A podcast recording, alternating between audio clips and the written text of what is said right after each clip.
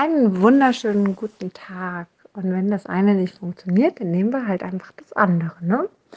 Also, ich weiß nicht, ob du es weißt von mir, aber ich habe tatsächlich das Thema mit dem Sport jetzt nicht so leicht bisher gehabt. Ne? Also bisher bin ich eher recht unsportlich und recht unmotiviert, was den Sport angeht. Und naja, ist halt nicht so unbedingt meins. Ne? So, ich kriege es immer wieder hin, irgendwas zu machen. Es sind meistens sehr effektive Sportarten, weil ich eben nicht lange rumeiern möchte, sondern eigentlich dann was Effektives habe gerne. Aber Fakt ist, dass ähm, ja, ich auch dazu immer wieder mal keine Lust habe. Nun gut, wie auch immer. Jetzt hat sich in der letzten Zeit etwas bei mir verändert. Und zwar ähm, habe ich durch eine, ähm, durch eine Bowen-Behandlung, das ist eine Faszienmassage, habe ich eine Hormonveränderung gehabt. Puh, das hört sich jetzt wirklich seltsam an. Ich verstehe das total. Aber Fakt ist, es gibt eine Körperstelle, und zwar ist es unser Steißbein. Dieser Teil ist mit dem Hormonsystem verbunden quasi und kann über eine Bewegung das Hormonsystem ein bisschen naja, die Veränderung bringen, sagen wir es mal so. Diese Veränderung hat dazu gesorgt, dass ähm, mein Progesteronwert, das ist der, der bei den Frauen ab der, also in der zweiten Zyklushälfte ist, das heißt ab dem 14. Tag, ab dem Eisprung hat die Frau mehr Progesteron, sogenannte Gelbkörperhormon.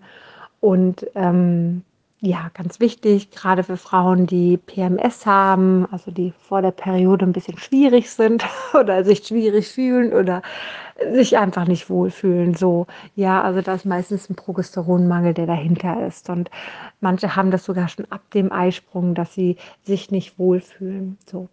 Und Fakt ist, ich hatte auch diesen Progesteronmangel, der war auch ziemlich schlimm. Und der hat sich irgendwie jetzt schlagartig verändert nach so einer Bone-Behandlung, ähm, die auch ziemlich heftig war. Und es ist so, dass wenn du Frauen mal siehst, achte mal ein bisschen drauf, dann siehst du ab und zu sehr dünne Frauen, die aber eher wirklich eher gereizt sind, gerade was in ihren Zyklus angeht, ja, so. Und du siehst etwas fülligere Frauen und die sind eher so entspannt, auch mit ihren Kindern. Die sind irgendwie so tiefenentspannt du denkst immer, boah Mann, wie machen die das, ja, wenn du zu der anderen Kategorie gehörst. Also das Progesteron, wenn du davon genug hast, dann ist es eher so, dass man leichter Gewicht zunimmt und auch behält. So. Ähm, das heißt, in der Statur der Frau kannst du eigentlich schon sehen, ob du einen Progesteronmangel eher hast oder eben nicht. Ganz interessant. Also grundsätzlich siehst du den Menschen an, was sie für Hormonwerte haben. Ja, auch bei Männern zum Beispiel oder auch bei Frauen, wenn sie viel Haarausfall haben, dünne Haare haben, kaum Haare haben, meistens ein Östrogenmangel. Ja, also so. Wie auch immer. Fakt ist, dass ähm, ich auf einmal diesen Schub an Hormonen hatte, ich rede echt zu lange darüber. Naja, also du hörst mir ja zu. Vielleicht ist es ja auch interessant für dich. Ich finde das Hormonthema unfassbar interessant. Das hat aber wiederum dazu gesorgt, dass ich ähm, meine Schilddrüse nicht hinterhergekommen ist an Schilddrüsenhormonen. Ja, und ich somit damit wieder was anpassen musste. Das hatte alles zur Folge, dass ich natürlich zugenommen habe. Obwohl ich mich so ernähre wie immer, habe ich zugenommen und das relativ schnell recht viel. Ja, so, da sind mal eben in zwei Wochen fünf Kilo locker schnell drauf. Ja, wenn die Hormone durcheinander sind und gerade wenn die Schilddrüse nicht genügend Leistung erbringen kann, weil die anderen Hormone sich gerade erhöhen, ja, meistens muss man dann auch das Schilddrüsenhormon erhöhen, dann hast du relativ schnell mal echt viel drauf, obwohl du dich normal ernährst. Wie auch immer, jetzt stehe ich da und wiege mich und bin schockiert über diese blöde Waage. echt nicht schön ist. Und ähm, denke mir, okay, und was passiert jetzt? Und merke, dass ich zwanghaft diese 5 Kilo abnehmen will, was natürlich nicht geht. Und wenn ich in einen zwanghaft Ich will gehe, dann passiert genau das Gegenteil. Ich bekomme Hunger. Und dann passiert nämlich genau das, ich esse. Und dann passiert nämlich genau das, ich krieg's nicht hin. Ne? Also es funktioniert dann einfach nicht. Was ich dann aber für mich gemacht habe, ich habe Folgendes gemacht. Ich habe mir gedacht, wenn ich schon esse, dann kann ich doch die Energie nutzen und daraus Sport machen.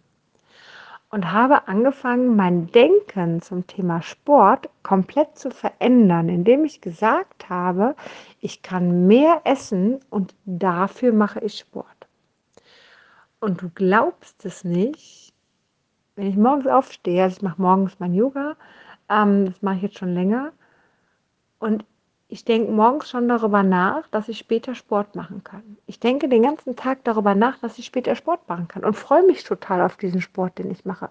Ja, ich überlege, wie ich noch mehr Sport einbauen kann, wie ich noch mehr trainieren kann. Also dieser Gedanke, ich esse mehr, okay, aber ich mache dann Sport, ähm, funktioniert, dass Sport lukrativer wird.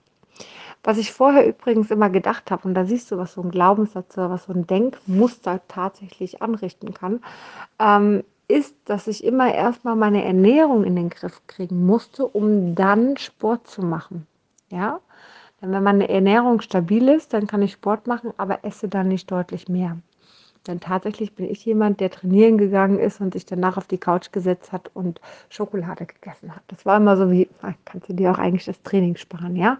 So, ähm, Fakt ist, jetzt ist das Ganze umgedreht. Jetzt ist das Ganze, okay, ich esse was mehr und vielleicht esse ich auch Blödsinn, aber ich mache dann auch mehr Sport. Und dieses mehr Sport macht mir Spaß. Und dieses mehr Sport macht, dass ich eine bessere Kondition bekomme. Und dieses mehr Sport macht, dass ich fitter werde und dass ich Muskeln aufbaue. Ja, und dass ich vor allen Dingen Spaß daran habe. Das heißt, dieser ganze Werdegang, der jetzt in der letzten Zeit war, ähm, sicherlich durch das Bauen ausgelöst, und da sind wir wieder bei diesem Punkt, von dem ich erzählt habe, von dieser Erschütterung, die ich äh, in einem anderen Podcast drüber gesprochen habe, die Erschütterung, die da sein muss, das war in dem Fall eine körperliche Erschütterung, die erstmal natürlich, also eigentlich zu was Positivem geführt hat, weil ein höherer Progesteronwert mir persönlich sehr gut tut, aber natürlich dafür gesorgt hat, weil meine Schilddrüse es einfach nicht kann und einfach keine gute Arbeit leisten kann. Ich somit natürlich zu spät gemerkt habe, wie es üblich ist, dass ich das Schilddrüsehormon steigern muss.